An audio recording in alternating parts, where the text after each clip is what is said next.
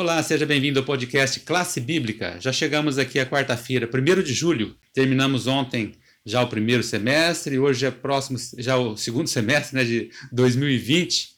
E nesse novo tema, nesta nova temporada de estudos com vocês. Hoje o Luciano está aqui com a gente e o assunto é fidelidade ao mandamento de Cristo. É, ô Luciano, cumprimenta o povo aí. Quais são as suas primeiras palavras? Olá, você que está nos assistindo, seja bem-vindo mais uma vez ao nosso canal onde nós discutimos aqui a palavra de Deus. É muito bom ter você aqui. É, essa semana nós estamos iniciando aí mais um trimestre uma, com novos estudos, novas perspectivas, aprendendo um pouco mais sobre a Bíblia Sagrada e tentando nos aproximar de Cristo por intermédio das suas escrituras. Na, no estudo de quarta-feira, que vai falar sobre a fidelidade ao mandamento de Cristo, é, em outras palavras, a gente dizer que estamos tentando, nós como seres humanos, nos aproximar de Cristo, nos aproximar da sua missão por intermédio das Escrituras, das, das missões e daquilo que Cristo deixou para que nós façamos e que nós buscamos novos amigos para Cristo. E essa é algo, e isso é algo que nós precisamos começar a entender. E aí a lição de quarta-feira vai nos falar a respeito disso. Inclusive, tem uma passagem bíblica, que essa passagem para mim, ela deixa muito claro a respeito do tema que nós estamos estudando é, essa semana e na quarta-feira, que fala a respeito da, da, da, nossa paixão pela salvação e vai dizer o seguinte, olha, é, a primeira carta de Paulo que foi escrita para Timóteo, lá no capítulo 2, e 4. Olha só. Ele diz o seguinte: Isto é bom e aceitável diante de Deus, nosso Salvador, o qual deseja que todos os homens sejam salvos e cheguem ao pleno conhecimento da verdade.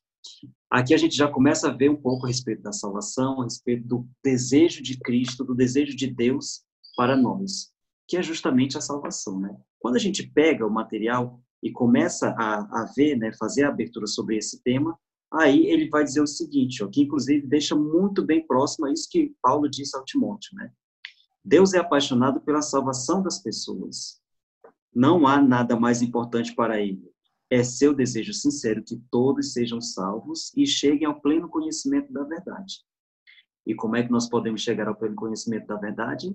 É estudando as escrituras sagradas e buscando a melhor interpretação. Isso nós vimos muito bem no terceiro trimestre, no, no, segundo trimestre, né? Com a interpretação das escrituras sagradas, a gente passou três meses falando a respeito disso, foi uma experiência muito legal. E aí ele complementa, não querendo que nenhum pereça, senão que todos cheguem ao arrependimento. Deus não, não fica feliz com o nosso sofrimento, a felicidade dele é que nós busquemos a verdade.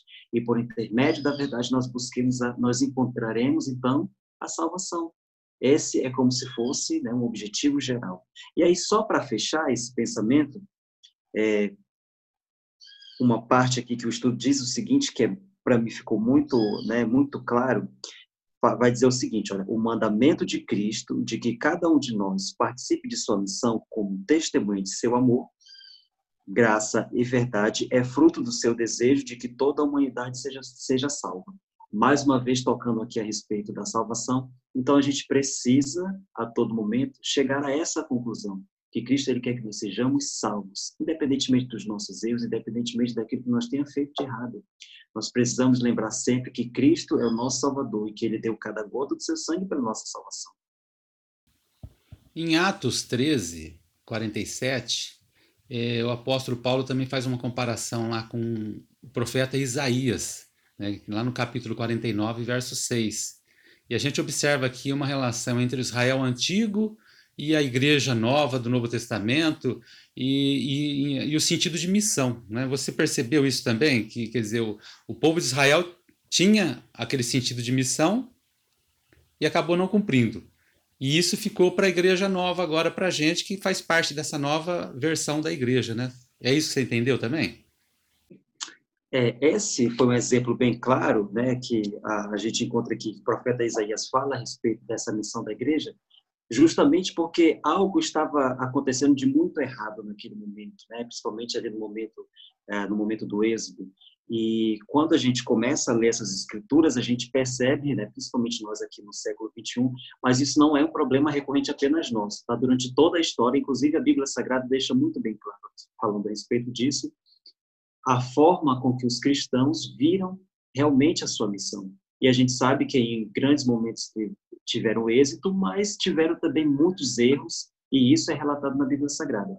E aí, para que a gente possa é, ter um pouco mais de cuidado com esse tipo de, né, com essas informações e com todo esse, esse aspecto que a Bíblia Sagrada trata a respeito da missão da igreja, aí, mais uma vez, o autor ele faz uma, uma colocação a respeito dessa missão. Ele diz o seguinte, ó, se a igreja negligenciar ou minimizar o mandamento de Deus, e aí nós, o mandamento de Cristo, né, e aí nós lembramos sobre os mandamentos que a gente já estudou, sobre as escrituras, e falhar no propósito de sua existência, perde o chamado profético. Então, esse é o grande objetivo. Nós temos um chamado profético, esse chamado não é novo, nós sabemos que ele já, é, já existe, inclusive até antes mesmo da Bíblia Sagrada ser escrita, né? E nós, então, estamos como, é, como se fosse um efeito cascata. Nós estamos participando desse processo e qual é o grande objetivo? Trazer pessoas para Cristo, mostrar às pessoas o grande amor de Deus e que ele é benigno e que ele realmente ele quer a nossa salvação. E aí existem vários questionamentos, né, a respeito desse, desse assunto, mas aí para fechar essa ideia é nós nos focarmos a respeito da questão da missão da igreja. Nós estamos dentro de um grupo de pessoas, de um grupo, de uma formação de, de cristãos, onde o grande objetivo é a busca pela salvação. E essa busca pela salvação, ela precisa alcançar pessoas que ainda não conhecem. Pessoas que ainda não conheceram o amor de Cristo, não, não chegaram a ter essa grande experiência. E a gente precisa entender que nós temos um papel muito importante nisso, né? Então, que a gente comece a cultivar esse pensamento de buscar almas para Cristo e que a gente não comece a cometer os erros que foram cometidos no passado, que foi inclusive um erro aqui que Isaías citou. Você está observando nessa semana o grande desejo de Deus de nos salvar e Ele nos chama para participar de, desse projeto né, de salvação da humanidade. Ele poderia fazer isso sozinho, com certeza, mas é um privilégio que Ele nos deu de participar dessa missão. E você observou com a, o Luciano hoje explicando que é, essa missão ela pode falhar, né? Se a gente não ver o exemplo do Israel do passado que acabou falhando na missão de representar a Deus aqui na Terra. Tá aí o, nossa mensagem para hoje: fidelidade ao mandamento de Cristo, que é anunciar a Sua palavra. Amanhã nós continuamos. Até lá.